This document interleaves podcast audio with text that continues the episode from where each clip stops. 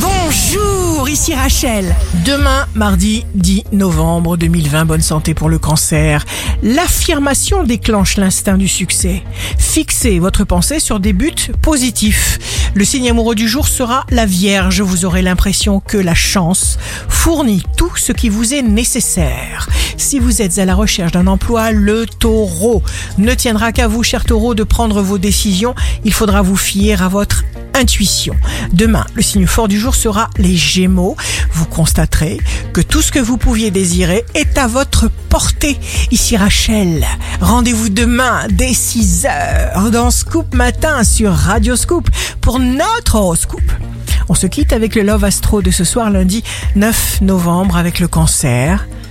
L'amour, comme l'amitié, se nourrit seulement de surmonter, de pardonner et de permettre.